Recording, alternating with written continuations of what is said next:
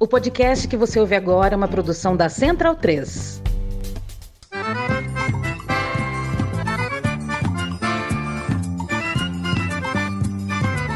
Começa agora com Gil Luiz Mendes, o seu podcast de futebol nordestino. É o Baião de Dois, aqui na Central 3. Então vai já pra sala que hoje tem Baião de Dois.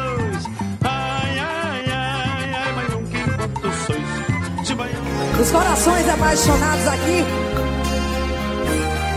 General Maiar, calcinha preta.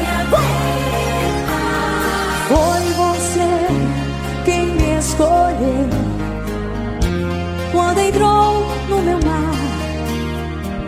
Navegou, não quis saber. E atracou no meu cais. Quem sabe canta comigo, vai. Sem ninguém. Por favor, compreenda. Sem ninguém. Sem ninguém numa ilha só. Baião de 2. Baião de 2, edição 283, em plena terça-feira de carnaval. Ao menos mais uma vez, um carnaval pandêmico em que o, a esfera pública não pôde permitir que as pessoas pudessem festejar uma justificativa sanitária que é muito plausível. Todavia, aquelas pessoas que dispõem de uma condição financeira um pouco mais favorável foram agraciadas com esse é, privilégio mais do que explícito para todo mundo, o que só mostra ainda, só comprova o assinte que é a desigualdade, não apenas econômica desse país, mas de poder ter acesso a certas coisas que não deveriam ter qualquer tipo de privacidade, no sentido de, as pessoas não deveriam ter sido impedidas a isso. Bem, nós aqui estamos num grupo que, muito possivelmente, os quatro que vão falar são aqueles que não se incomodam tanto com o carnaval. Apesar de um estar muito bem trajado, mas eu imagino que é porque ele está comemorando a folia que está acontecendo lá em Porangabuçu. Porque, tipo, há uma crise no rival dele e ele veio a caráter. Tô, tô errado, Bruno? Ah, fica a critério ali do, do ouvinte, do telespectador. pois quem não tá vendo, quem tá só ouvindo podcast, eu estou aqui com alguns adereços, inclusive um chapéu, em homenagem ao nosso querido Robson de Castro, Robson de Castro que tá, tá balançando aí, né, no rival. Será que cai? Eu não queria que caísse agora. Pois bem, para a gente não ficar num, numa questão, num assunto tão delicado, a gente não poderia deixar com que a única ótica que fosse nos apresentada fosse a do rival. Então, para isso, a gente trouxe a nossa comentarista oficial do Vozão, a queridíssima Bruna Alves, para dar o lado dela como de torcedora, porque é para aquele final de semana do pior dos possíveis. Não basta os resultados em campo terem sido ruins, calhou de explodir uma bomba política em plena terça-feira de carnaval. E aí, Bruna, bom? É porque o Ceará, tudo bom, galera? É, Zé, o Anderson, Bruno. Ceará ele não gosta de confusão pouca, não, rapaz, é só de rumo. Então, já vê que sabe carnaval, é guerra, é 10 milhões de coisas envolvidas e, e vamos aí ter que falar bastante aí dessas confusões que estão ocorrendo aqui pelo lado de Porangabuçu. Perfeito. E para fechar a mesa com aqueles que não têm muito frevo no pé, até porque tipo, nós somos vizinhos do, do, do estado do frevo, é, eu estou aqui com meu querido Anderson Catedrático, com quem já dividimos espaço esse final de semana no, no BD2 Estático. Quem ainda não, não teve a oportunidade de ver, vai lá, que é uma, uma nova tentativa da gente pro, pro, é, promover um conteúdo mais dentro das quatro linhas do futebol. Anderson, como é que passaste esses dois dias que nós não nos falamos em vídeo?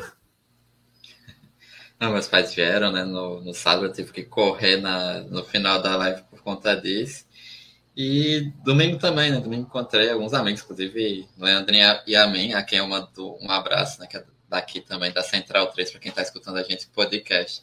Mas isso, né? Poucas pessoas, algo mais íntimo, né? Sem aglomeração e tudo mais. E vamos ver, né? Vamos ver como é que, que vai ser o futebol cearense sendo protagonista até do tapetão, né, Pereira? O futebol paraibano esse ano tá, por enquanto, passando tranquilo. A gente já teve primeira fase com é, investigação sobre combinação de resultados por conta de jogos. Aí agora, né, já teve um regulamento que beneficiou, né, buscou beneficiar, na verdade, Ceará e Fortaleza, né, com eles entrando nas quartas de final. E agora tem o Ceará é, tomando protagonismo pelo, pelos piores motivos. Né? Então, por uma crise gigantesca, e a gente só começou hoje o mês de março. Mas vamos lá, tem muita coisa para falar. Beleza, então vamos lá para a pauta do programa de hoje. O ônibus do Bahia é atacado antes do confronto contra o Sampaio Correia. Iguatu elimina o Ceará nos pênaltis e está na semifinal do campeonato cearense. Não só nas quatro linhas, crise política assola o Vozão. Está fechando o cerco. Vejam os últimos resultados da Copa do Nordeste. Bem, a gente já vai adicionar aqui já também em comentário mesmo que é, nós temos a intenção de passar pelo menos pelos resultados também da, da Copa do Brasil, que já se fecharam desde semana passada para cá. É, para quem não sabe, a gente sempre tem aqueles anúnciozinhos é, feitos antes de nós aprofundarmos as discussões. O primeiro deles é que todas as nossas redes sociais são Baião Podcast, então pode seguir, a gente está lá no Twitter, no Instagram, é disponível aí para trocar ideia com todo mundo. Se você quiser ouvir um pouco mais é, de música composta por nordestinos, nós temos as rádios Baião de Dois é, no Spotify, todas elas da, pela curadoria de Raul Holanda. A gente já está no ano 6 e temos mais uma playlist aí para quem quiser ouvir um pouco mais é, de música feita entre a Bahia e o Maranhão. Financiamento coletivo a gente sempre faz o anúncio aqui do apoia.se barra Central 3, que é quem nos dá a oportunidade de poder hospedar esse podcast. Então, se você quiser manter com que eu garantir a manutenção disso daí, por favor, vamos dar uma força lá na Central 3. E agora também a gente tem o Pix do Baião de Cast, o Baião Podcast, né? O que é o baiãopodcast@gmail.com que aí você vai poder participar de alguns outros sorteios que a gente tem e dar uma força aí para que nós possamos continuar produzindo conteúdo no volume que estamos nos propondo agora recentemente. A trilha sonora de hoje não poderia ser muito diferente. Semana passada, na quarta-feira, a gente teve o, o, anúncio oficial do falecimento da cantora Paulinha Abelha, com apenas 43 anos, da banda Calcinha Preta, que é um marco do forró como um todo. É, ela possui a, a, calcinha preta, ela tem uma história um tanto diferente. Ela foge um pouco do cenário é, do de, de, ascensão das bandas, porque ela basicamente ela surgiu ali em, em Sergipe mesmo e cara virou um fenômeno contrariando normalmente, ou, ou não tendo um caminho tão comum, que é por conta do que é principalmente via a, as produtoras do Ceará. E aí a calcinha preta tipo, pelo menos assim, década de 90, início dos anos 2000, assim, era uma coisa estrondosa, se permaneceu e infelizmente tivemos aí a notícia do, do falecimento é, da, da cantora Calcinha Preta. Bem, para quem não sabe, eu sempre faço uma piada que eu sou fã do Calcinha Preta, ou quer dizer, que eu sou fã do Angra, que canta em inglês, e o Angra que canta em português, porque o Angra que canta em português é o Calcinha Preta. Então, é, por, eu, eu fiquei bem abalado na quarta-feira mesmo, porque eu realmente gosto de calcinha preta, assim, tá? É uma das coisas que sempre tá lá no tocando no meu Spotify e fiquei um tanto triste na, na minha quarta-feira à noite quando, quando eu soube da passagem é, de Paulinha. A gente sempre leva muito na brincadeira por conta das produções e como é que, principalmente assim, os, os as vestimentas assim das bandas que tem um, um, um perfil muito espalhafatoso, mas eu realmente fiquei, fiquei para baixo. Eu coloquei essa música, que é uma música que ela faz a participação, Navio Mine, porque é uma, uma versão de uma outra música do, do Scorpions, é, já que eles também são conhecidos por fazerem várias versões aí de bandas de, de rock, principalmente estrangeiro, e é, o Scorpions lançou CD recentemente, então achei até bom para fazer esse gancho aí. Mas Caso alguém é, queira falar Pereira, deu um. O final do, do teu áudio naquela coisa do, do teu fone de ouvido ficou muito baixo. Mas enfim, eu entendi que era sobre. Se alguém quisesse falar eu morei em Aracaju de 90 até 2000, né? Então acompanhei esse início e o, o que, que marca é, essa geração que a gente chamava, chamou depois de forró eletrônico, ainda que houvesse diferença é, em relação ao que era produzido no Ceará, né? É, um amigo, inclusive, da universidade sempre destacou isso, não? que eram é, produtoras e trajetórias diferentes, de como usar outros instrumentos para o forró, enfim, né? e toda a questão também da, das traduções, é, enfim, das traduções do jeito, né? das transcriações, né? não é nem tradução, é outra coisa mesmo, e o como... Versões, versões. Né? Isso. Não, mas é porque chegava, acho que versão você ainda trabalha é, além do, do ritmo, com algumas, algumas coisas, e eles transcriavam, né? Eles pegavam, tipo, a, a, música da Paulinha mesmo foi uma carta que um fã teria mandado para ela quando ela casou. E aí pegaram o ritmo de outra música e fizeram aquela elaboração ali, né? O Gustavo colocou até aqui no chat, né? Boa tarde, Gustavo. Que as versões de calcinha preta, na verdade, são as originais, né? Então, por isso eu prefiro usar transcriação, porque versão tira a originalidade. E Calcinha Preta já foi patrocínio de equipe campeã é, regional, né? O River Plate de Carmópolis. É, exato, campeão estadual. Campeão estadual. Isso, o River Plate de Carmópolis, né? Da família França, que hoje um deles é presidente do Confiança. É, teve na camisa em jogo de Copa do Brasil, se eu não me engano, contra o Copa Grêmio. Fizeram matéria, tava... fizeram matéria para Globo Nacional e tudo. Eu, tá, eu fui para esse jogo, né? Eu tava morando no Rio Grande do Sul, fui para Grêmio e River Plate lá, né? Foi 3 a 2 em Sergipe, acho que lá foi 3 a 1 alguma coisa assim. Com o River Plate marcando o primeiro gol ainda no Olímpico, né? Então, assim, tem também essa relação particular com o futebol, né? Uma das poucas, assim, a gente tem outros casos aqui no Nordeste, mas de ter é, na camisa num torneio como a Copa do Brasil, creio que é o calcinha preta e mais uma ou outra ali. Né? Eu, acho, eu acho que enfim, eu lembro do Cavaleiros do Forró também. também. Do Cavaleiros do Forró para América do Natal. Eu acho que teve banda também que chegou a patrocinar o Ceará, se não me engano. Foi o Mastros com Leite, patrocinou o Ceará. Mastros com Leite, exato. Se não me engano, foi 94, 93 por aí. que foi também quando eles estouraram também, tipo, nível nacional, foi. assim. Já foi uma pegada meio nacional. Sim, época mais, mais trouxa, limão com mel, enfim. Limão com mel foi o Salgueiro. Tinha até uma blusa clássica aqui com esse patrocínio, que a torcida gosta bastante dessa camisa aqui do Ceará, da, da patrocínio Mastros com Leite.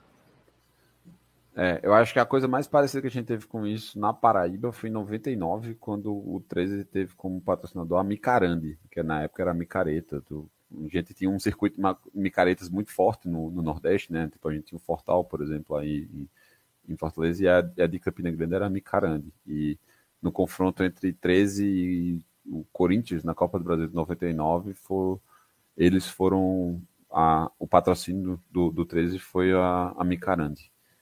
Bem, é, dado um pouco de feito um pouco de homenagem em referência à calcinha preta, a influência das bandas de forró no futebol nordestino, a gente vai falar sobre uma outra é, um outro episódio lamentável que foi o, o ônibus é, do Bahia que sofreu um, um ataque.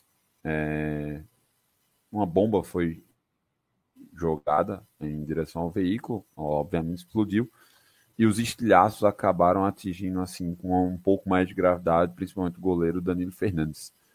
É, Catedra, de lá para cá, é, o que foi que a gente tipo ficou sabendo, o que é que foi levantado em relação a, a esse ataque assim como um todo?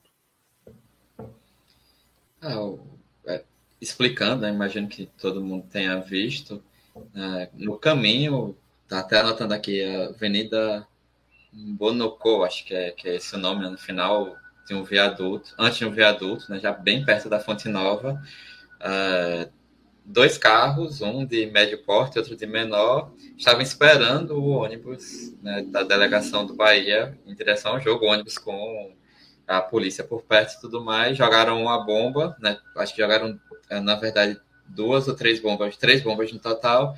Uma delas é, explodiu, entrou, né? Conseguiu entrar no ônibus, explodir o vidro, e aí foi que os estilhaços pegaram em dois jogadores da equipe, né? O Danilo Fernandes e o Matheus Bahia. Uh, e aí, assim, de lá para cá, né, quem estava acompanhando o ônibus né, na polícia disse que não podia sair para tentar buscar quem foi na hora, porque havia o medo de ter outro tipo de ataque, né, ter outros ataques posteriormente. Então, ficaram naquilo de não poder sair. E de lá para cá, né, o, o, que se soube, né, que um dos carros era do presidente da Abamor, né, da torcida organizada do Bahia. Ele enfim, prestou depoimento e disse que é, ele não estava naquele momento ali, né, que, que, não teria sido ele.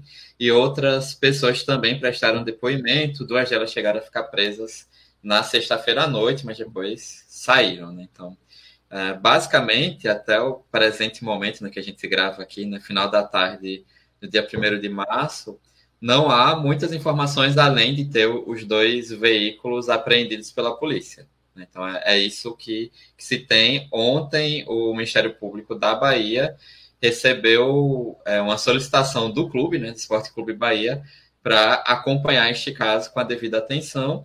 E hoje o, o Danilo, né, o goleiro Danilo Fernandes, foi é, foi anunciado que ele precisará fazer uma cirurgia no olho, mas ainda não se sabe se foi efeito direto né, do, dos estilhaços, que ele foi o principal atingido, ou se acabou sendo algo que ele já tinha problema, enfim, problema na retina de um dos olhos, né, do, do olho esquerdo, se eu não me engano.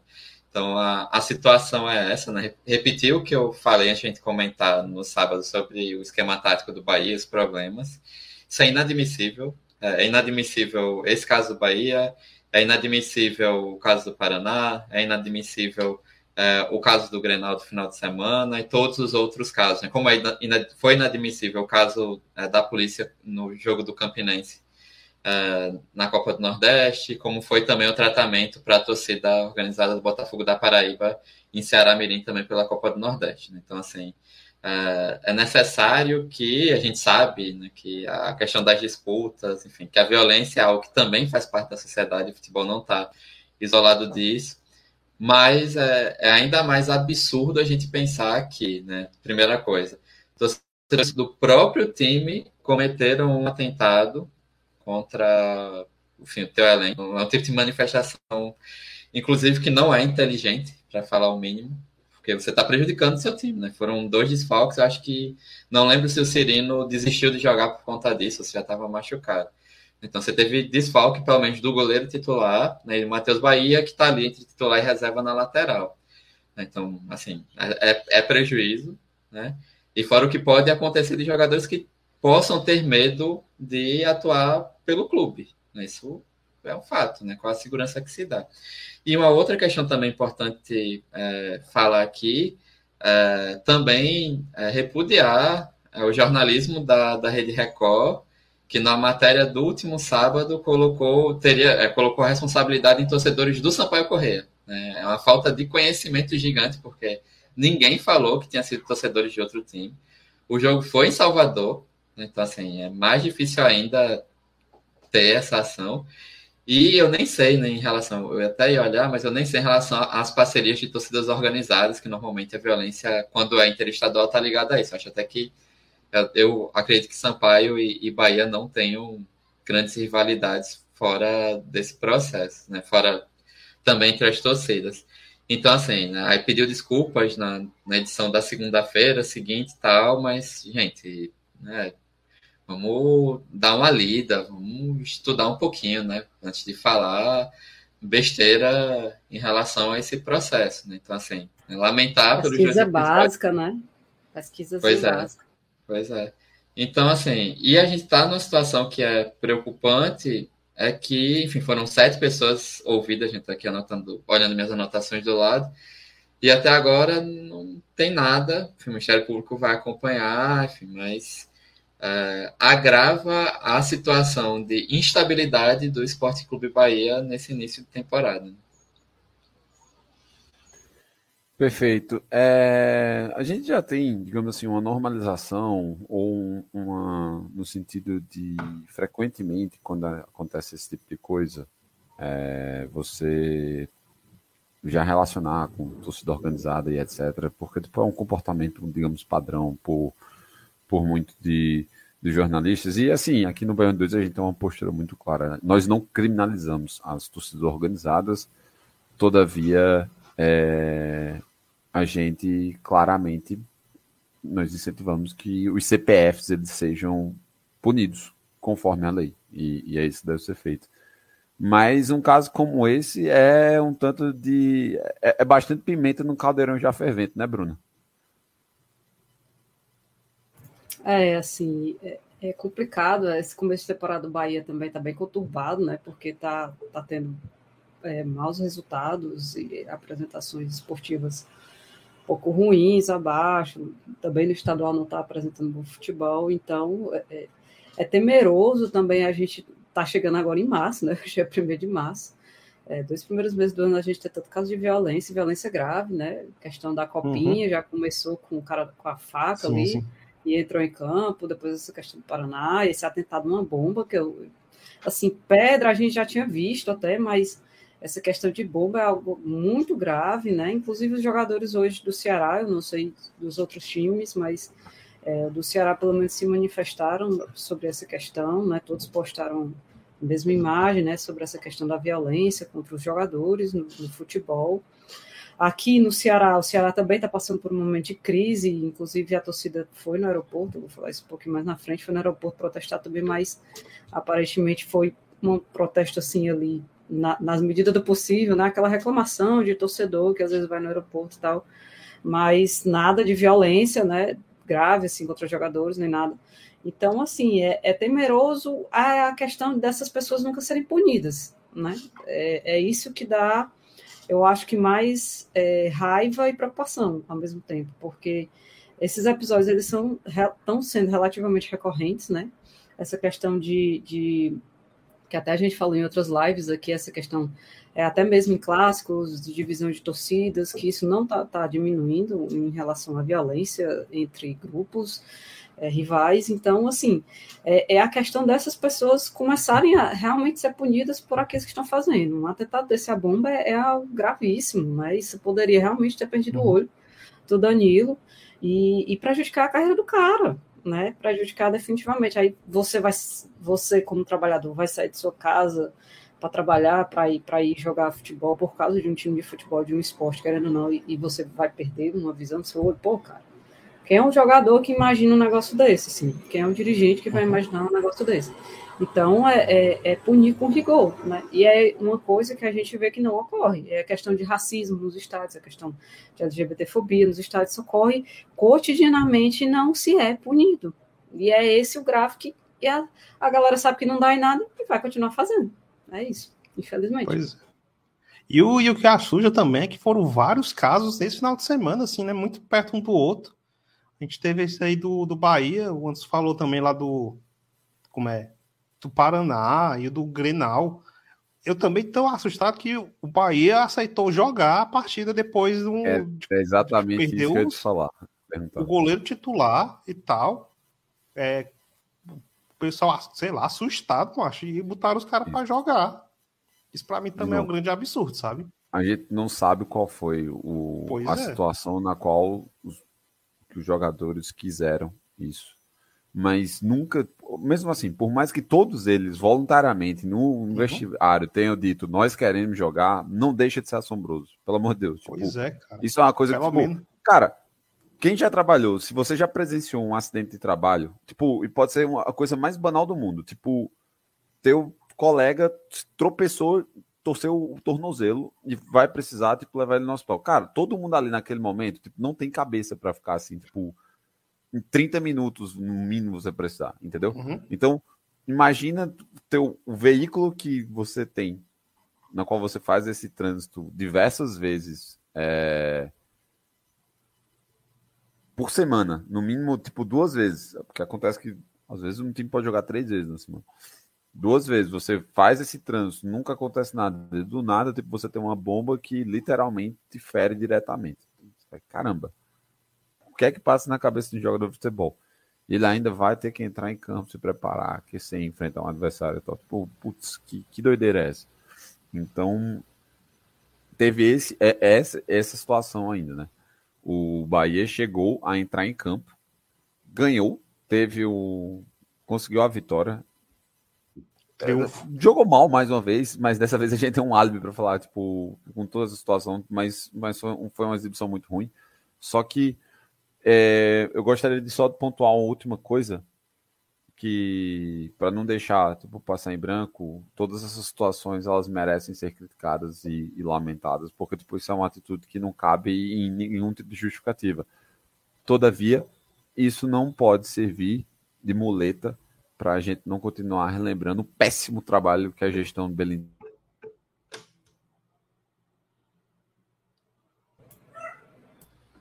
Eu acho que caiu a internet dele. Ele travou. E Foi falar mal de Belintani.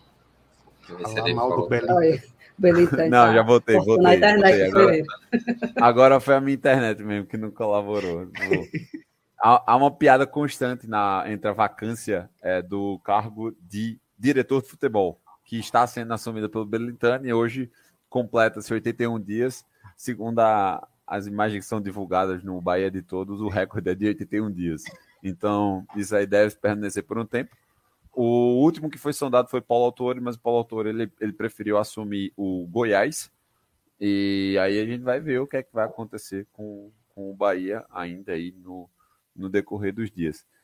É, deixo aberto assim para se alguém quiser fazer mais, dar mais algum pitaco sobre o, o, o, o esquadrão. Se não, a gente vai passar a pauta aí para falar sobre o campeonato cearense.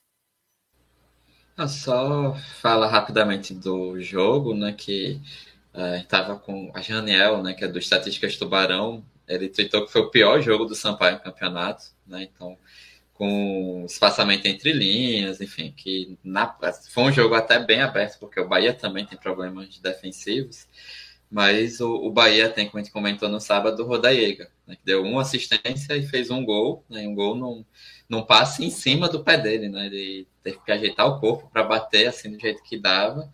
Né, então, destacar positivamente, é, novamente, né, o Rodaiega, que é um dos principais jogadores do futebol nordestino neste início de temporada, e também, né, o, acredito que o, o Sampaio Correa acende um, um sinal de alerta porque era uma, uma partida importante. A gente não sabe também, né? Tá falando da questão psicológica, o quanto pode afetar o outro lado também nisso, né? Imagina.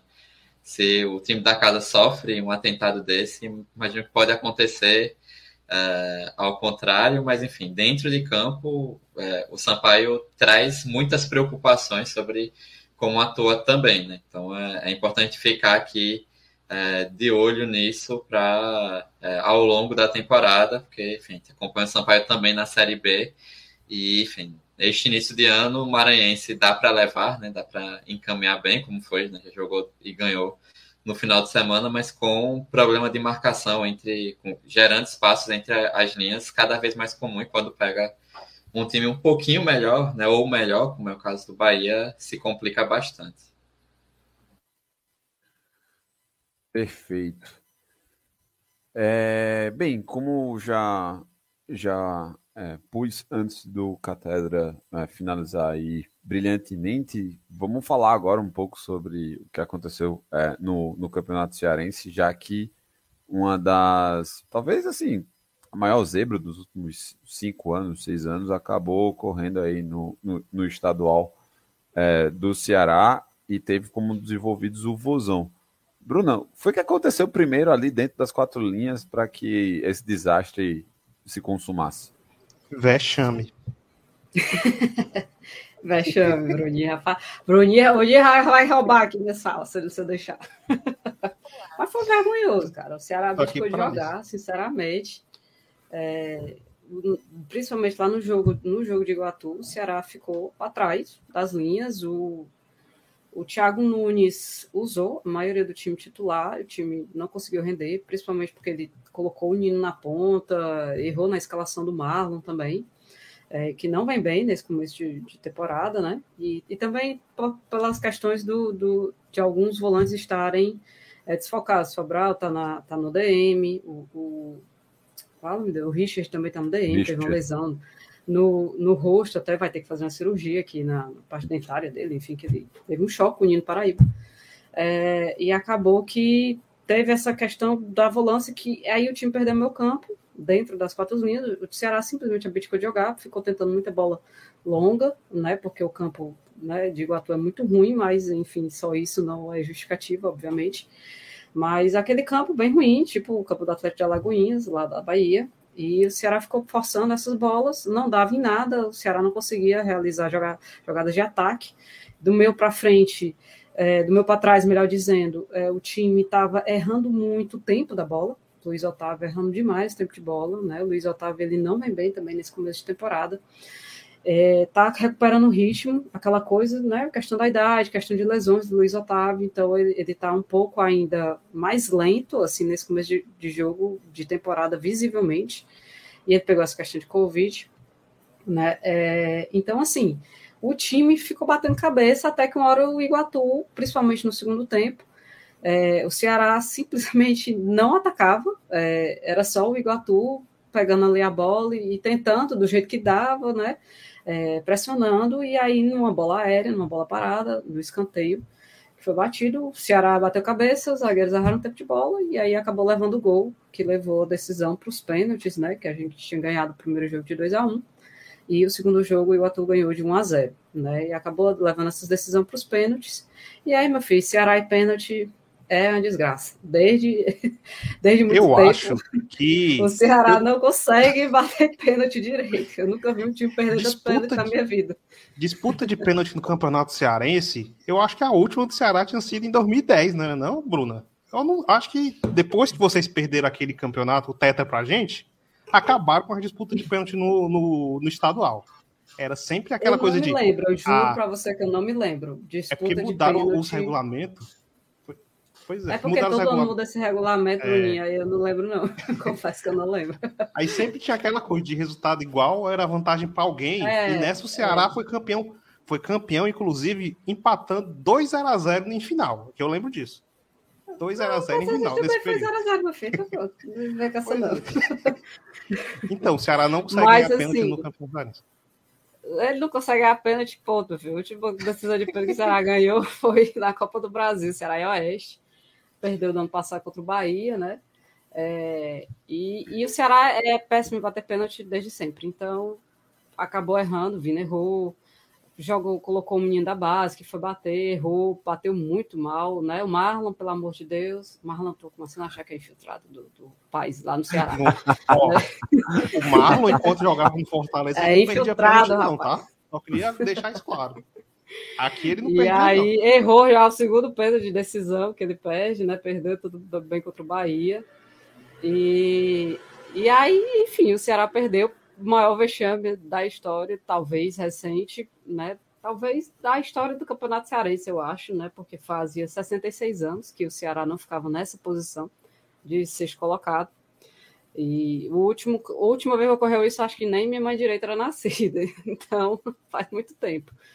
É, e aí também vai ser o, o, o clássico, a gente pegar minha cola, porque são muitas informações, gente. É, vai ser um, em 77 anos, vai ser a primeira vez que não tem clássico rei né, no Campeonato Cearense, sim, que isso tinha ocorrido em 1945, porque o Ceará não tinha participado do campeonato. Naquele, naquele ano ele não participou do campeonato. E, enfim, foi um dos vexames né, do, do Manjadinho, do nosso Manjadinho, querido Manjadinho aqui, que o Ceará está passando, vergonhoso, por ser um time que tem uma folha de quase 4 milhões de reais, se não for isso. O Iguatu tem uma folha de um jogador do Ceará paga a folha todinha do Iguatu, que é 140 mil.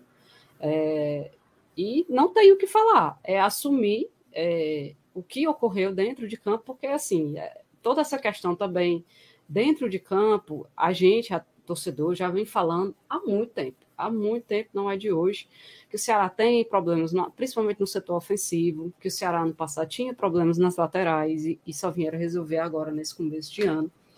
Trouxeram alguns reforços e aí a gente vê como o planejamento da, da diretoria de futebol do Ceará, do departamento de futebol como um todo, é muito mal feito.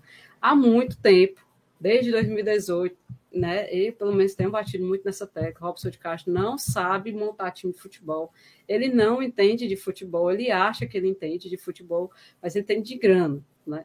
Então, é, é, ele monta times muito ruins, não é à toa que o Thiago, e eu falo isso sendo o Thiago, o Thiago Nunes mesmo, dispensou 20 jogadores do clube, minha gente. E tem mais gente para ir embora, que não tem capacidade de estar dentro do Ceará hoje tem mais gente para ir embora. Clebão não tem capacidade de estar. Jacaré, Gabriel Santos, que é um, um rapaz que veio da, da, da Série D.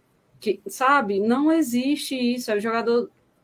O Ceará pega esses jogadores de nível barato, baixo, e acha que todo jogador vai ser um salmo mineiro da vida, que começou a render e assim que começou a render, venderam o cara porque estava ruim, pandemia, grana, não sei o quê, mas era o jogador principal ali do ataque do time.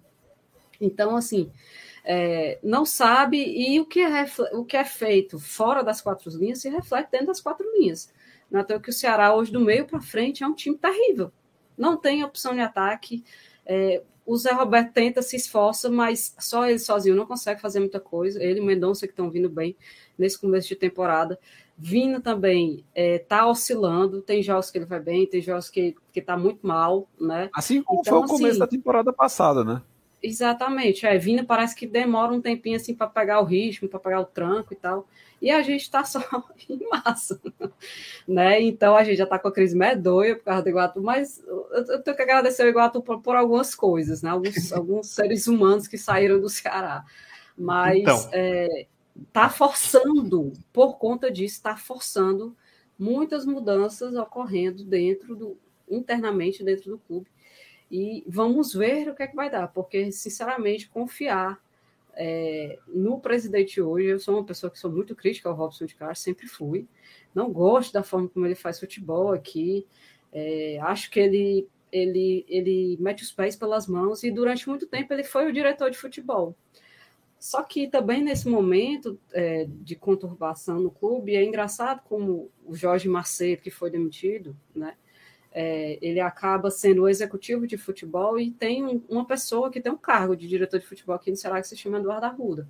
Só que você não vê esse cara falando um ai sobre futebol, uma entrevista, um comentário. É muito raro ele falar. E quando ele fala, ele fala muito mais da base. Então a gente só pensa assim: o Eduardo Arruda é só um nome que está lá, porque quem manda mesmo a gente sabe que é o Robson. É, e sempre mandou. Ele não consegue largar, ele não consegue fazer a função só de presidente e largar a questão da, da direção de futebol, porque desde 2015 ele está nessa e ele acha que ele consegue gerir um time, um time muito bem e achar que, que, que consegue fazer bons negócios. Né? Isso é que não faz. Não é à toa que o Ceará foi atrás de pagar 3 milhões de reais no Leandro Carvalho da vida. Quem é que paga 3 milhões de reais no Leandro Carvalho? É só o Ceará. Quem paga mais de 4 milhões no Wesley? É só o Ceará. Sabe? São, mal, são mal, más negociações que vêm ocorrendo, dinheiro mal gerido demais, pagando por jogador que é barato, mas que no volume sai caro, né? Porque você tem muito jogador que pode até ganhar um pouco menos, mas o nível desses jogadores é muito ruim. É, para estar tá jogando competições de nível de Sul-Americana, de nível de Série A, enfim, por aí vai. Então, é, se, se chegou num momento de crise que uma hora isso ia acontecer. Eu, como torcedor, não imaginaria que seria no Campeonato Cearense, mas talvez na Copa do Nordeste, ser eliminado por um time de menor expressão. Né? E justamente ocorreu no campeonato que ele mesmo, Robson de Castro, disse no começo do ano que queria ser campeão. Ou seja, o Robson de Castro paga muito pela boca que tem, né? Paga muito pela boca que tem. No começo do ano, ele deu milhões de entrevistas dizendo que ia contratar atacante, que isso, isso, que ia atrás disso. E foi engraçado que é, ele disse que ia atrás do Silvio Romero. E logo depois, quando o Silvio Romero foi contratado pelo Fortaleza, o pai disse assim: Não, eu não estava nem atrás de querer saber de Silvio Romero, mas quando o Ceará, quando eu vi que estavam atrás, né? Quando ele viu que o Robson de Castro estava atrás, ele disse: Se o Ceará pode, por que eu não posso? Então foi lá e pegou o cara por pura incompetência do Robson de Castro. Ô, oh, Bruno, depois você disse que o Robson não sabe montar um elenco, cara. Ele, ele foi lá buscar o, o Silvio Romero e, e, e o Moisés, cara. Foi, e acha caro Moisés.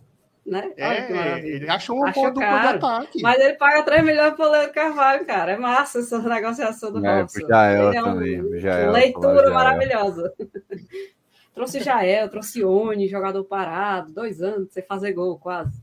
Olha que maravilha. Agora, só, então, assim... só aproveitando, um, um, já pegando um outro que a gente fez, é, a gente teve mudança no departamento de futebol, né? Tipo, e o Robson, aparentemente, por um tempo, esse carro também vai ficar vago, e o que foi relatado pela é, imprensa cearense é que o, eles vão dar mais força. O Thiago Nunes ele vai ter mais, é, digamos, assim, poder de decisão, pelo menos nessa, nessa primeira é, reestruturação é, o restante da temporada. Tu, como torcedora, como tu enxerga isso? Tu Você acha legal? Você confia no que ele está fazendo? Você está desconfiado de Thiago Nunes também? Já deveria que ele tivesse rodado junto? Como é que tu te posicionas é, mediante essa situação? É assim, ocorreram algumas demissões, né? É, falar aqui os nomes foi o Jorge Macedo, que era o executivo de futebol, que a torcida criticava muito, muito, muito, é, que era o conhecedor do mercado sul-americano. Quando ele chegou aqui, vieram, veio com essa peixe e de nenhum jogador do, de Sul-Americana ele trouxe para cá, né? Tirando, obviamente, os jogadores que estavam fora. Tirando o Mendonça foi o único assim razoável que, e que deu certo aqui. É, Daniel Azambuja, que era um auxiliar técnico, mais de uma comissão fixa que tinha aqui, fazia um tempo que estava no Ceará. E também o André Volpe, que era um preparador físico, é, que também era parte dessa comissão fixa e acabou indo embora e essas duas, essas duas, essas três pessoas, vamos dizer assim, pelo, pelos relatos que a gente tem aqui, elas trabalhavam meio que no mesmo, na mesma linha. Então, os três foram demitidos é, de cara. E aí, o, o Robson de Castro está dando uma entrevista coletiva, neste exato momento que a gente está tá fazendo a live, e ele disse que não vai vir ninguém para o lugar do Jorge Macedo, né? Por enquanto, a manutenção do Sérgio Dimas, que veio junto com o Jorge Macedo, em 2020 para cá. Por enquanto, há essa manutenção e vai ter o Armando Desessartes, que já era um, um, um, coordenador executivo da base do clube, né? A base do Ceará ela é até muito bem organizada, então, assim, por enquanto, vamos ver no que é que isso vai dar, né? Porque são, são o Sérgio Dimas também é outra pessoa que a gente não ouvia falar, que não tinha informação de que ele do que ele está fazendo exatamente dentro do clube, mas pelo que a gente escuta falar aqui é que ele está responsável pela logística.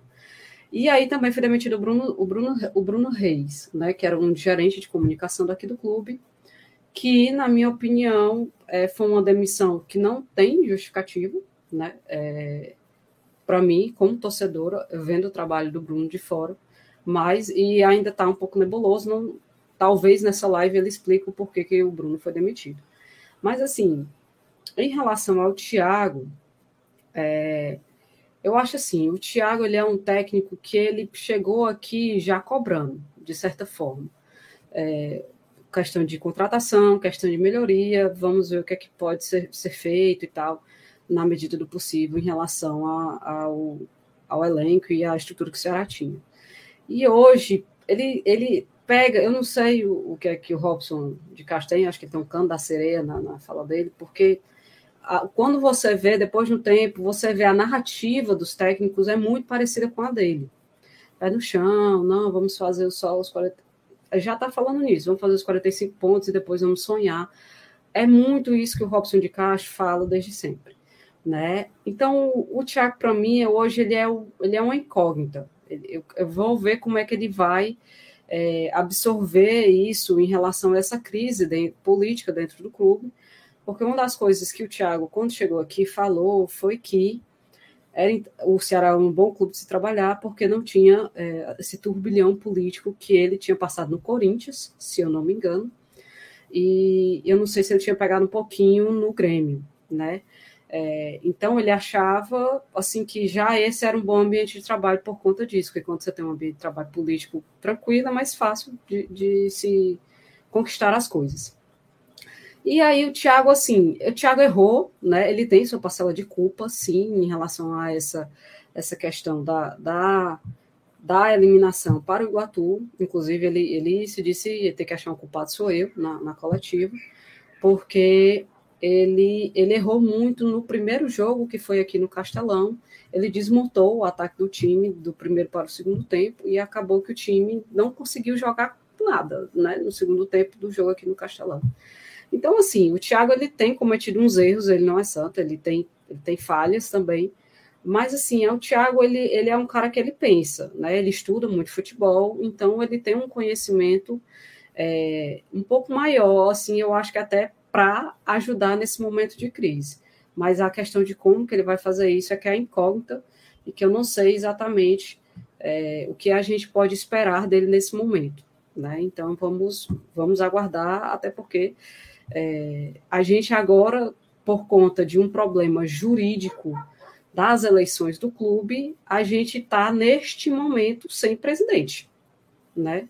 É, porque a chapa opositora das eleições que ocorreram aqui em novembro de 2021 é, entrou com um processo é, impugnando a chapa da eleição do Robson de Castro, porque é, ele alega, né, a, a chapa opositora, que é o doutor Paulo Roberto, né, ele alega que a eleição foi inválida porque o Estatuto do Clube não permite uma terceira recondução. E o Robson de Castro está na terceira recondução, está na terceira reeleição, na segunda reeleição e no terceiro mandato. Ou seja, ele, ele se elegeu de 2015 a 2018, de 2018 a 2021, e aí ele ia para o terceiro, terceiro mandato, que é 2021 a 2024.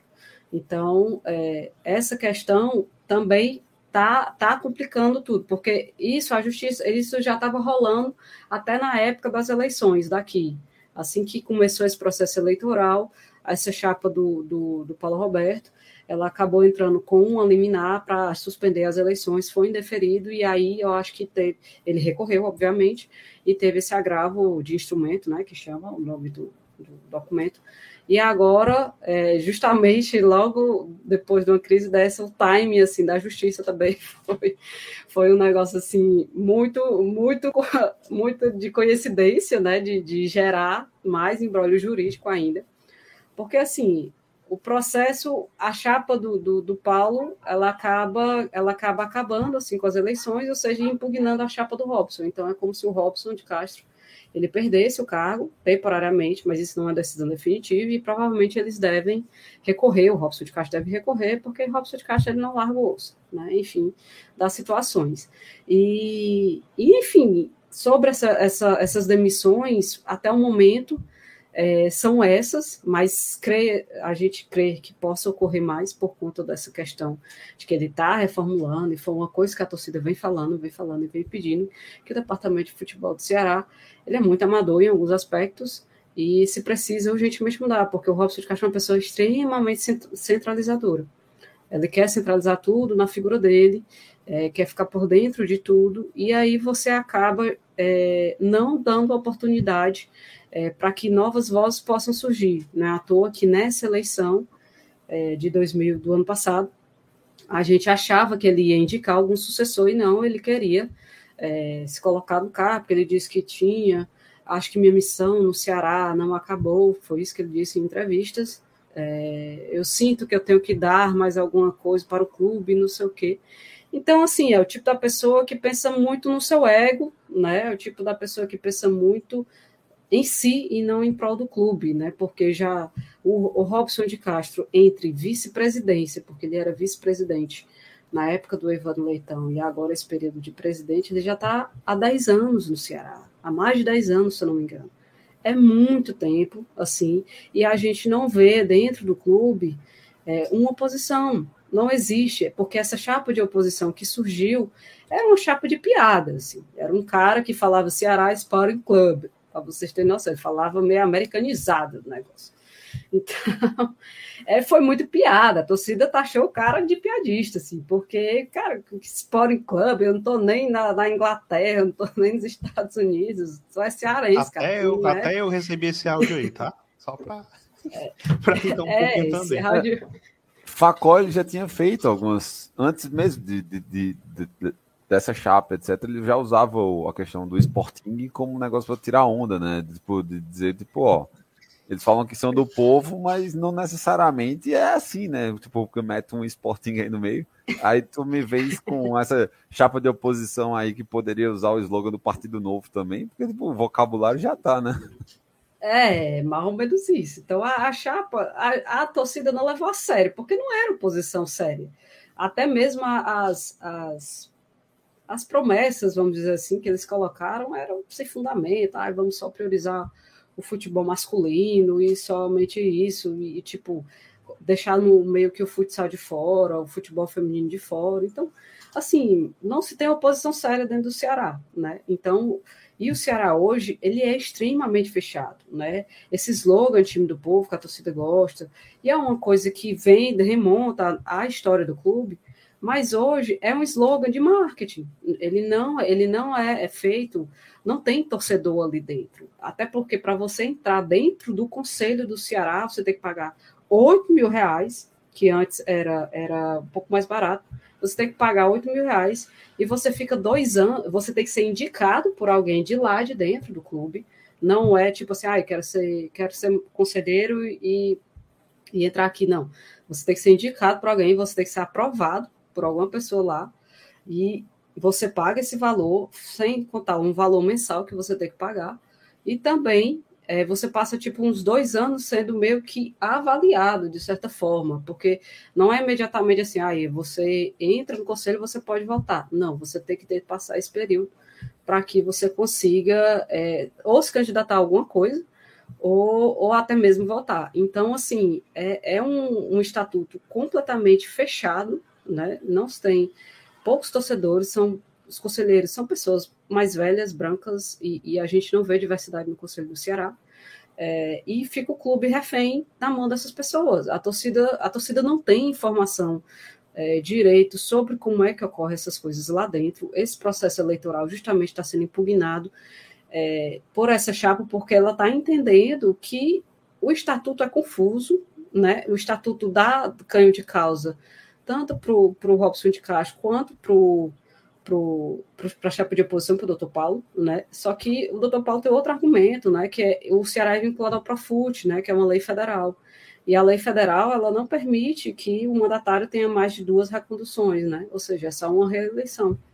Então, se o Ceará está vinculado a esse Profut, o estatuto ele é praticamente ele meio que se invalida de certa forma, porque a lei federal é acima de lei, de atos normativos de estatutos. Então, é, tá uma confusão, isso vai gerar uma confusão ainda, até porque isso não é definitivo.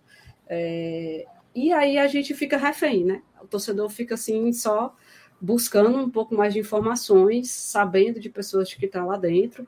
É, sabendo de, de, conhecidos que talvez tenham amigos, conselheiros, alguma coisa para saber um pouco mais desse embrólio jurídico, porque até, até para a imprensa daqui é confuso dizer será que ele sai, será que ele não sai, porque a, a lei, a lei ela, ela não é exatamente clara, né? Ela proíbe, vamos dizer assim, que você tenha essa recondução, mas a, a, a lei brasileira ela não, nunca é preto no branco, ela nunca é, é, é, ela é isso mesmo e acabou, sempre tem 10 milhões de interpretações e fica esse processo um pouco um pouco a Deus dará, né? A gente não sabe exatamente o que é que vai ocorrer daqui de então, mas até o momento ele ele vai permanecer, o conselho deliberativo do clube não vai é, não vai assumir até o momento pelo que eu estou tentando acompanhar aqui, falar e acompanhar ao mesmo tempo da live.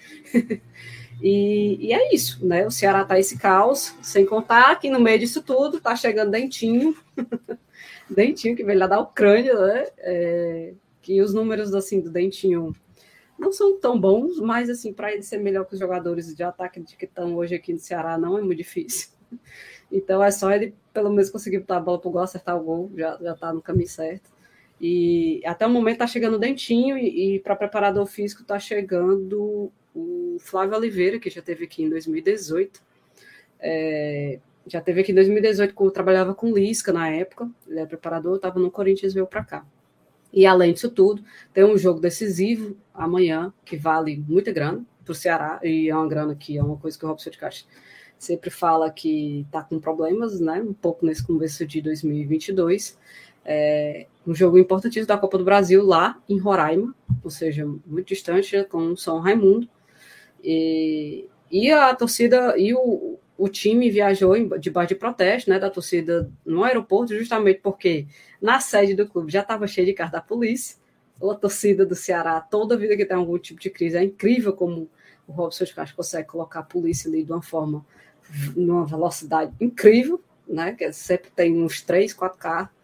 É, e fica protegendo o clube e a torcida ela não consegue ter acesso à sede assim de entrar, a torcida organizada de entrar de protestar e aí a galera geralmente vai para o aeroporto, que aí ela consegue, porque no embarque ali ela fala com o jogador, ela fala com o técnico, o Thiago Nunes, inclusive, nessa, nesse, no aeroporto, nesse embarque, ele foi aplaudido pela torcida, né?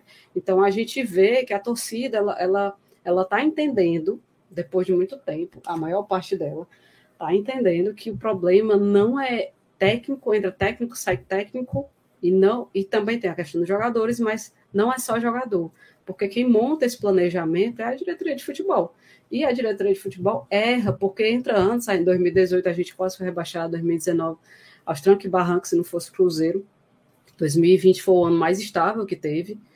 É, 2021 também não teve o, no começo do ano teve vários fracassos e a torcida já estava protestando também é, contra o time, foi no aeroporto também. É, então, assim, são erros que a gente vê que é meio que cíclico, assim. Ele, ele mesmo que seja numa, numa proporção menor, e agora está numa proporção gigantesca, mas ele meio que ocorre a quase, quase todo ano. Então, assim, não tem alguma coisa errada. Não é, não é só problema de técnico e não é só problema de jogador. É esse planejamento que a torcida está enxergando nesse momento da, do departamento de futebol do clube como um todo, que não está olhando para o campo. É como eu vi, eu não me lembro quem foi que eu vi falando, mas é tipo, o campo está gritando, meu amigo, esse seu time não, é, não rende, não existe. E isso é reflexo direto do trabalho do que é feito nos bastidores do clube, né? que é mal feito é, meu monólogo aqui do podcast do Bahia. Não, mas, mas é muito importante, assim, só vou, vamos, é, só vou passar duas perguntas rápidas, porque assim, uma só... primeira, né, pode falar aí, Catedra. Não, só para explicar rapidinho a situação, que eu imagino que seja a do Ceará e do Estatuto, é que normalmente quando tem alguma mudança, né, e, e juridicamente normalmente é assim, e tem muito caso de futebol brasileiro desse jeito, né, o, o, o CRB, por exemplo, Marcos Barbosa conseguiu se reeleger e passou 10 anos no clube porque não tinha nenhum outro candidato. Então, há uma possibilidade, imagino eu, de, por conta da autonomia dos clubes, de caso o Conselho Deliberativo aprovar, enfim, que é a, o principal órgão público, o órgão do clube, é, permitir alguns casos de exceção, mesmo que estejam sob Profut. E no caso do Ceará, estava olhando aqui no site, o, o estatuto, né, a última atualização foi em 2018. Então, o Robson já estava em mandato.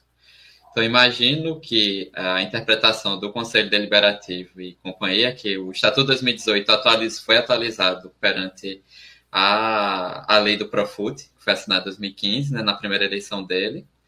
E aí, assim, quando o Estatuto está em vigor, deve, eles devem ter interpretado que contou a primeira, aquela, naquele momento do Estatuto, e a segunda seria agora. Então, essa é a interpretação muito usada quando tem mudança estatutária de clube, que tá, só pode uma reeleição a partir de agora. Tá? Então, vai a partir deste é. momento.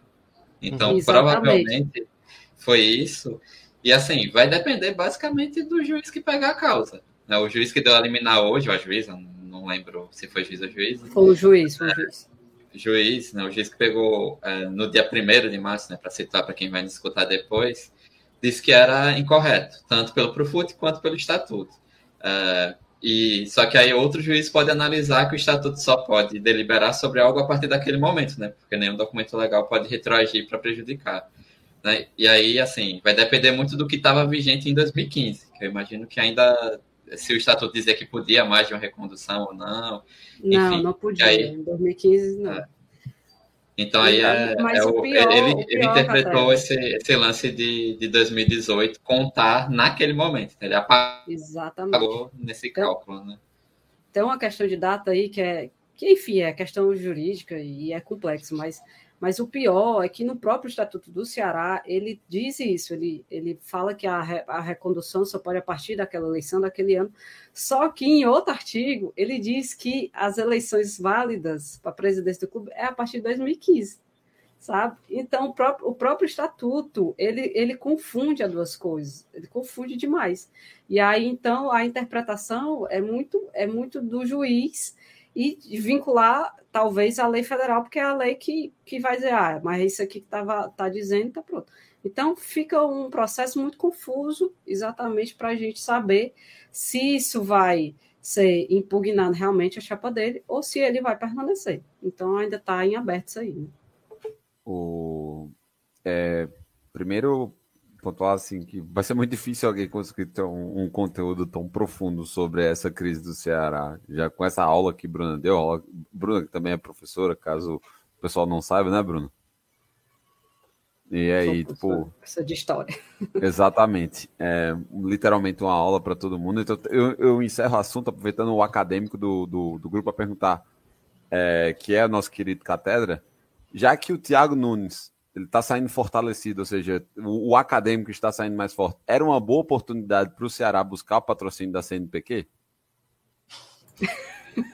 Pior que não, porque ninguém está conseguindo o patrocínio da CNPq. Não existe não, mais do CNPq. Capa e CNPq. Barbosa, não. Só quem desiste. Então, acabou, assim, acabou. infelizmente, é melhor ele continuar como treinador de futebol mesmo, porque como acadêmico está difícil. Perfeito. É, vamos encaminhar aqui tipo, para os resultados que a gente tem de falar. É, nós tivemos três, três jogos é, que, que aconteceram na Copa do Nordeste, é, da última gravação é, para cá, que foi esse do Bahia Sampaio Corrêa que a gente já chegou a falar. E aí nós tivemos é, esporte. Cara, aliás, a gente teve uma maratona de esporte, né? Porque o esporte recebeu esporte. o Botafogo e depois ele viajou para o Piauí para enfrentar o Altos. Eu assisti o primeiro jogo. Eu acompanhei o é, Esporte e, e, Botafogo depois, porque eles estavam jogando é, concomitantemente com o Campinense na Copa do Brasil. E eu vi os melhores momentos de, de Autos e Esporte.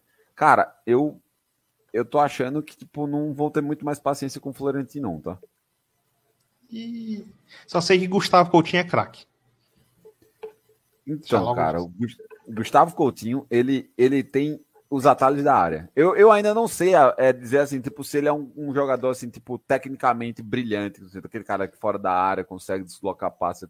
Eu ainda não consegui avaliar isso dele. Mas assim, o posicionamento dele é muito bom, finaliza assim, tipo, de uma forma descomplicada. Parece ser um cara assim, muito, assim, o um empréstimo dele para o Fortaleza está fazendo muito bem, para o Botafogo também, porque ele está brocando demais. É, excelente contratação se machucou agora recentemente. Está é, em dúvida aí para enfrentar o, o Sergipe, que é um jogo que vai ter amanhã, que era o jogo da primeira rodada que foi, que foi adiado, né? O Botafogo recebe o Sergipe. Tanto ele quanto o lateral direito é Sávio estão no DM. Não sei ainda é, a gravidade da lesão, mas. E, cara, e aí teve um outro ponto, né? Aí no domingo a gente teve um erro, cara, contra o Altos, que foi assim, tipo, bizarro, assim, bizarro mesmo, assim, um impedimento surreal que atrapalhou demais o jacaré. Catedra, tu, consegue enxergar tipo uma melhora no Altos ou, ou, é mais assim decorrência de um esporte que, que é capenga? É, o, o esporte vem de seis jogos sem ganhar, né? São cinco empates e uma derrota, derrota pro Belo. Uh, o esporte tem um problema sério por conta da, das duas vendas Basicamente é isso, né? Vendeu os dois principais jogadores do time, contratou o Rodrigão, que você conhece bem, né, Pereira, pela campanha do Campinense em 2016, que perde muito gol, porque assim, os dois jogos. Rodrigão... Rodrigão é uma grande incógnita, tá entendendo? Assim, tipo, ele é indiscutivelmente muito bom jogador, só que ele, ele tem um psicológico um tanto complicado e aí ele passa em algum. Ele, ele oscila demais. Assim, por exemplo, no Ceará ele foi muito mal, muito mal. Assim, ele, cara, o que ele perdia e os gols que ele perdeu no Ceará eram coisas assim, tipo, de filme de comédia. Tipo, era uma sitcom. Era, era um episódio de The Office no, gramado, assim, tipo, os gols que ele perdia, entendeu? Eu nem lembro desse cara é... jogando Ceará direito. Nem lembro. Cara, assim, é que. É, assim, é só mais um daquela chegou... vasta lista de atacantes que o Robson tentou e não, nenhum deu certo. Mas fazia sentido, Exatamente. porque ele tinha feito uma temporada espetacular anteriormente, entendeu? Eu não lembro se ele foi logo depois do Havaí ou do Curitiba. Tipo, o lance é, parece que o Rodrigão na Série B, ele pff, explode, assim, tipo, ele, ele, ele se destaca demais. E aí, quando pega alguns outros níveis, ou os desafios de outros níveis, ele, ele acaba sofrendo. É, e ele, ele aparece na área, se posiciona bem, tá errando finalização, né? Só isso para centramento, né? Só muitas aspas. E aí, assim, os dois jogos, o esporte criou chances, né? E tem um problema no Campinense fala da bola parada e taxa de natalidade, o esporte ajuda a aumentar a taxa de natalidade a cada erro de bola parada, porque assim, o gol do Botafogo da Paraíba é desse jeito, e antes, no primeiro tempo, o Mailson já falha no, no lançamento e o Sabino não marca e o Botafogo perde uma chance no primeiro tempo. E no, e no segundo tempo o gol é no, numa bola parada e contra o Altos, te, o Altos criou, né? Teve bola na trave no lance de impedimento do Betinho. Uh, teve outros lances por bola aérea também. Teve um lance que começou com cruzamento e terminou com um chutaço do Elielton de fora da área, que foi no travessão, assim, na, na forquilha ali no, no encontro. Então, assim, é outro time que é, tem esses problemas. E, e, a pergunta que eu já fazia depois da derrota para o Belo, e assim, o Botafogo da Paraíba não ganhava do esporte na Ilha do Retiro desde 1985. Né? Eu talvez seja o mais velho aqui entre nós, eu não era nem nascido nessa época, né? Então, assim, isso também é, é um resultado marcante para o Belo por conta disso. E em relação ao Altos, eu gostei do, do futebol demonstrado. Assim, a gente vai ter a, a partida, né? Contra o próprio esporte na Copa do Brasil. Deixa eu só conferir se vai ser quarta ou quinta. E assim, esse, essa preliminar né, vai ser quarta-feira. Então, provavelmente, quem nos escutar pelo podcast já vai saber o resultado. Mas, assim, tem chance de cometer o crime, claramente. O esporte falha e sabe onde falhar. E o jogo vai ser é, no Piauí, então, assim, questões de gramado coisas do tipo, enfim. E já teve um jogo anterior, então, assim, né, o Altos tem essas possibilidades e seja, e esse vai ser o limite do Florentino. Né? A gente sabe a importância da Copa do Brasil do ponto de vista financeiro, ainda que algumas pessoas não gostem disso, mas assim, para um time vai disputar a Série B, mesmo com as duas vendas, né, que já deu para tirar a cota de TV de uma Série A, mas o esporte precisa. E tem uma questão também do histórico, né? O esporte não passa da primeira fase há alguns anos e normalmente tropeça contra times de menor investimento financeiro, né? Então, assim, é, é, é o limite do Florentino. Né? Se não passar, pode até empatar, viu? O sexto empate da sequência de sete jogos, mas se for eliminado, fica muito difícil mantê-lo. Beleza. E por último É, assunto. só um comentário. Pode comentar, por O, favor. o Targino disse que o Rodrigo é o quase gol. É sempre no quase. Por enquanto ele tá sendo. Pois ele tem muito minha simpatia. Eu, eu, eu torço muito pro Rodrigão, apesar do, de onde ele tá jogando. Mas, ó. Nove posso- gols na Copa do Nordeste de É, 2016. posso falar, cara. Normalmente ele se encaixa bem com a camisa rubro-negra. Vamos dar paciência aí pro, pro, pro maluco. É, é, e só um outro detalhe também, o- a quantidade de cartões vermelhos que o esporte tá recebendo, assim, que tá uma coisa meio séria, assim. A galera tá precisando de um, de, uma- de um calmante lá, porque tipo, todo, praticamente todo jogo. é, O na William Copa Oliveira, Nordeste mesmo. Na Copa Nordeste mesmo é o terceiro jogo de expulsão em seguida. Teve contra o Ceará, contra o Botafogo, contra o Altos. Tipo, tá rolando, velho. É, pra gente encerrar aqui nosso, nosso programa, vamos tratar um pouco da, da Copa do Brasil. Bruna já falou que o Ceará vai para Roraima enfrentar o São Raimundo. Não confundam, tá? Tipo, com o tradicional ou o time mais conhecido ali, que é, que é do Amazonas, que já foi eliminado, inclusive. Teve um clássico Manauara, foi eliminado pelo Manaus. É, e aí a gente teve algumas classificações, alguns resultados. Entre eles, o jogo que a gente comentou no, no BD2 estático, que foi o CSA, viajou até Alagoinhas e passou pelo, com um empate pelo, pelo Atlético, né, Catedra? Isso foi um, um jogo muito bom, né? Para quem não era torcedor de nenhum dos dois times, né? Porque assim, é, eu até brinquei, né? Luiz precisou abandonar o jogo antes, porque enfim, a companheira dele viu que não dava, não tinha condições cardíacas para acompanhar.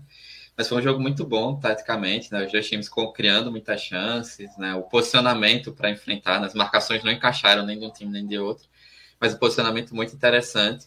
E o Atlético de Alagoinhas vale a pena seguir acompanhando né, ao longo da, da temporada. Que é, é um time bem interessante para a gente ver atuando, enfim, conseguiu investir bem também é, para esse início com os recursos da Copa do Nordeste, da Copa do Brasil, e está ali na briga ainda, né? Pode continuar dando trabalho, né?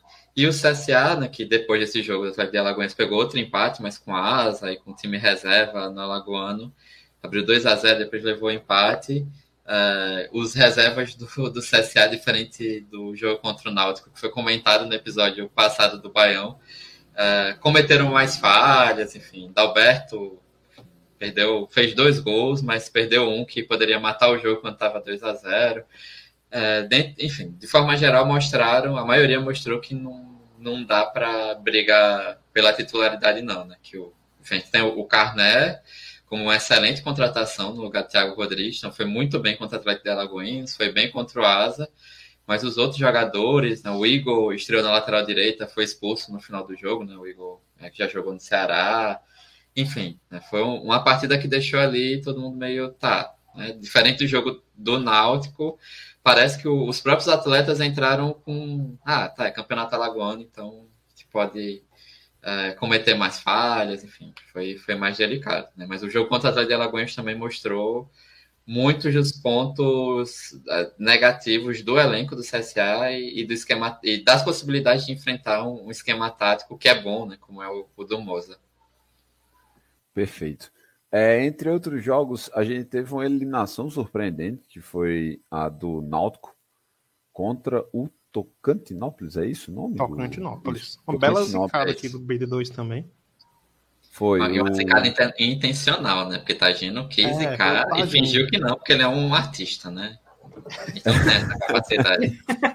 É. Artista da zicada. o Salgueiro recebeu o Santos e tomou 3 a 0 O Salgueiro, que é um clube que ele, ele cada ano que passa, ele está mais próximo de um, do fim. É, é o Asa recebeu o Cuiabá e também foi derrotado, 2 a 0 O Lagarto recebeu o Figueirense, foi eliminado por conta do empate, já que o jogo foi 0 a 0 O Sergipe recebeu o Cruzeiro. Comentar só rapidinho desses dois jogos que eu vi três. Né? O, o Lagarto tentou pressionar, principalmente no segundo tempo, mas a marcação do Figueirense foi muito boa. Então, é, teve uma bola na trave de cada lado, mas assim, não teve nada demais. E o Asa, em relação ao Cuiabá, o Asa levou um gol, é, é, marcou, sofreu é, um gol de pênalti com dois minutos de jogo, né? Então, assim, não tem estratégia. Está pegando um time que joga pelo empate. O Cuiabá que tem jogadores né, mais velhos, mas de nível técnico. Alguns, inclusive, que passaram por, pelo CRB, pelo próprio Asa e tal. Uh, e aí, assim, fica muito difícil, mesmo com o aumento da pressão no segundo tempo, com algumas mudanças, uh, gerou a pressão, mas não conseguiu ser efetivo. Aí o Cuiabá, no primeiro contra-ataque que acertou no segundo tempo, fez o segundo, acabou o jogo. Então, assim, é, e é um asa que eu acho que vale também a gente citar que o Deola, né, goleiro é, formado no Palmeiras, passagem por alguns clubes, né, Bruno? É, o, e Bruno e a torcida do, do Vitória também conhece um pouquinho, né? Quem acompanha os jogos do Juventus da Moca também conhece um pouquinho. É, o Deola é, deu uma entrevista com falas fortes, né, sobre problemas de alimentação, reclamando do salário, enfim. E o Asa respondeu após o jogo que, em relação ao salário, ele tem razão, estava mais de 10 dias atrasado em relação ao pagamento.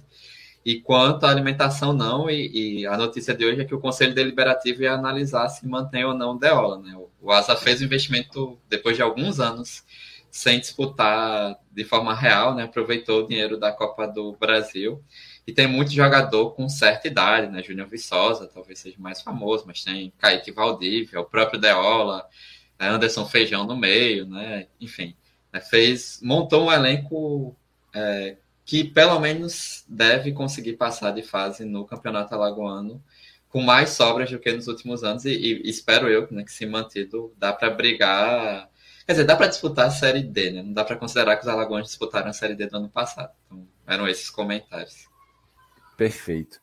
O Cruzeiro foi até o, o Batistão e só alavancou o Sergipe um 5 a 0 uma exibição bem dominante mesmo, assim, muito.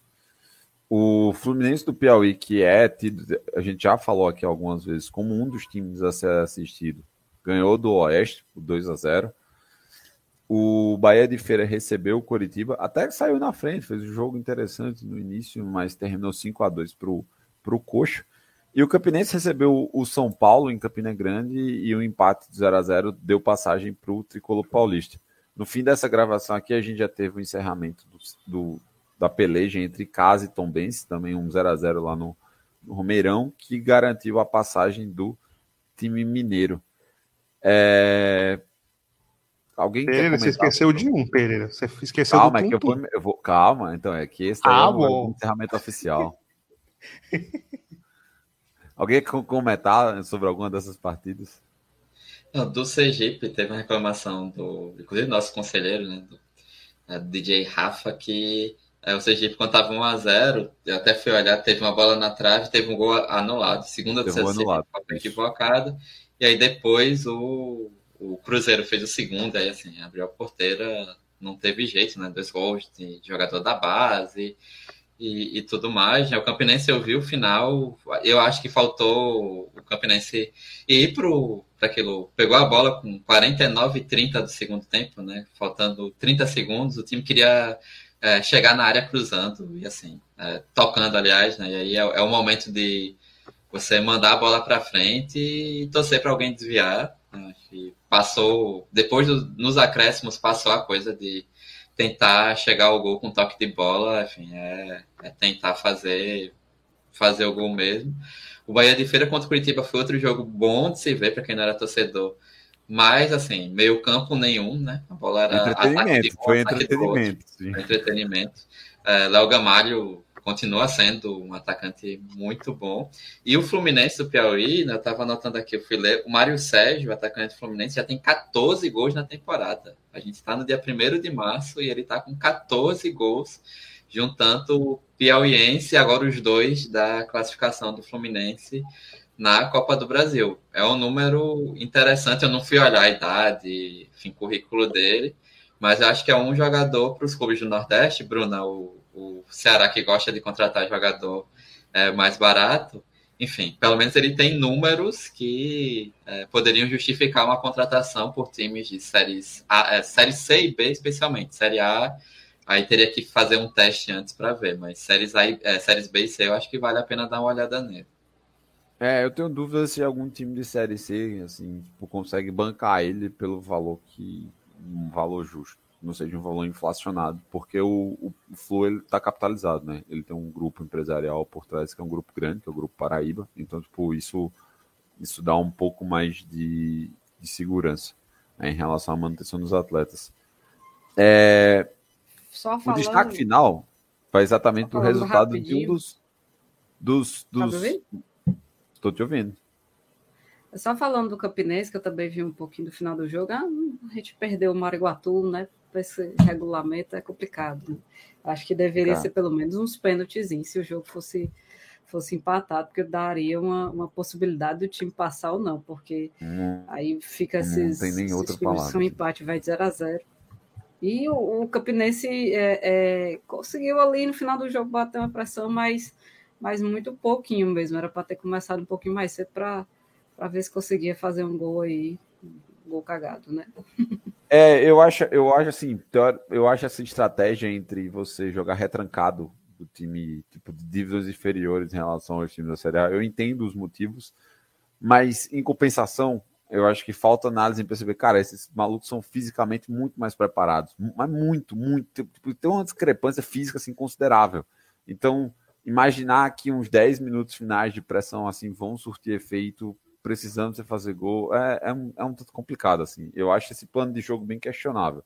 Mas foi feito, sim, e também não, não diminui a indiscrescência que é esse regulamento, assim, é uma coisa, tipo, estrondosa, assim, não, não, não tem justificativa.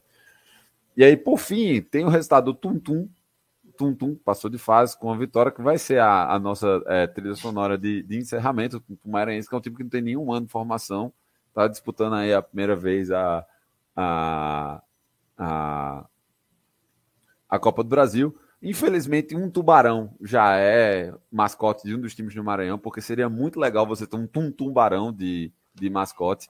Mas Não. a gente fica aí. Vou, vou, depois dessa, vou começar a puxar aqui os destaques finais. Bruno, pode falar aí se você não morrer de, de vergonha. Não. Ave Maria. Eu só queria mandar um, um, salve aqui pro pessoal do grupo Leão Zona Nerd, meus colegas que vieram assistir a live aqui, alguns apareceram. É, ficar um abraço aí para eles. E, rapaz, eu tô morrendo de medo do jogo do Pacajus nessa quarta agora, tá? Queria dizer, deixar claro, porque vai que, né? Meu amigo. Rapaz, pode mandar fazer as faixas, pelo amor de Deus. Faça as faixas já. Não, eu sou, eu, cara, eu, seria muito massa o Pacajus passar e a gente ter um cearense extremamente alternativo. O, ó, o, Pereira tava reclamando do regulamento aí, ó. O regulamento oh, tô. derrubando. Cara, seria então, aí seria mais legal ainda. Tipo, vê a ironia, você faz um regulamento para ajudar é, os dois a pra favorecer, os dois né? É, então, é, é isso aí. Boa noite, Pereira, Bruna, Anderson. Tamo aí. Catedra.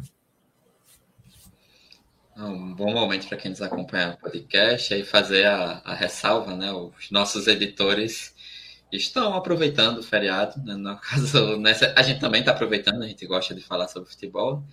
Então, assim, o, vocês provavelmente escutaram este episódio na quinta-feira, né? Já me avisaram aqui é, no privado. Então, assim, por isso que a gente não falou sobre é, Sergipe, Botafogo da Paraíba, enfim, sobre outros jogos, o que possa vir a acontecer na quarta-feira, certo? Então, agradecer novamente é, todo mundo. É meu primeiro banho depois de muito tempo, né? Eu tô mais na, nos sábados e nos especiais do que aqui. E dizer, né? Tô com a camisa do Comercial de Viçosa, que hoje é o aniversário do meu pai, 60 anos. Então, é, a camisa que ele me deu recentemente, né? Ele mora lá em Viçosa, mas foi quem é, passou para mim o amor, enfim, ou passou pelo menos a paixão e eu fiz com que os dois fossem, é, os dois amassem o Centro Esportivo Alagoano. Então, participação para ele também. É muito bonita essa romantização que a gente faz da passagem do pai para o filho sobre um clube de futebol, porque na verdade o, o, sentimento que se predomina durante essa passagem é raiva e ódio, mas eu acho bonito assim, nós como fãs de futebol passar, colocarmos essa máscara ao discutir esse sentimento, né, não, Bruno? Boa noite. É demais. Ah, Maria, raiva, então, é o que a gente passa junto. É, mas boa noite, boa noite a todos. Aí nos alongamos um pouco, mas é porque eu ainda tentei resumir, viu, galera, que é muita coisa que eu corri para a banda de cá, de Paragaba Sul. Mas mandar um abraço aí hum, para todo mundo e que foi gol do Iguatu, merecemos essa desclassificação e que venham novos ares aí para o Ceará. Vamos esperar as cenas dos próximos capítulos que irá ocorrer com o Vozão. Então, um beijo para todo mundo. Anderson, Bruninha aí de carnaval. Tá doido para frescar com a minha cara. e um abraço todo mundo, Zé. E, e tamo aí junto. Vamos ver se o Ceará pelo menos se classifica, né? É isso aí, galera. Encerramos aqui o Baiano 283. Espero que na próxima edição a gente esteja com o time completo ainda mais. Um abraço, até a próxima. Bate, bate, bate coração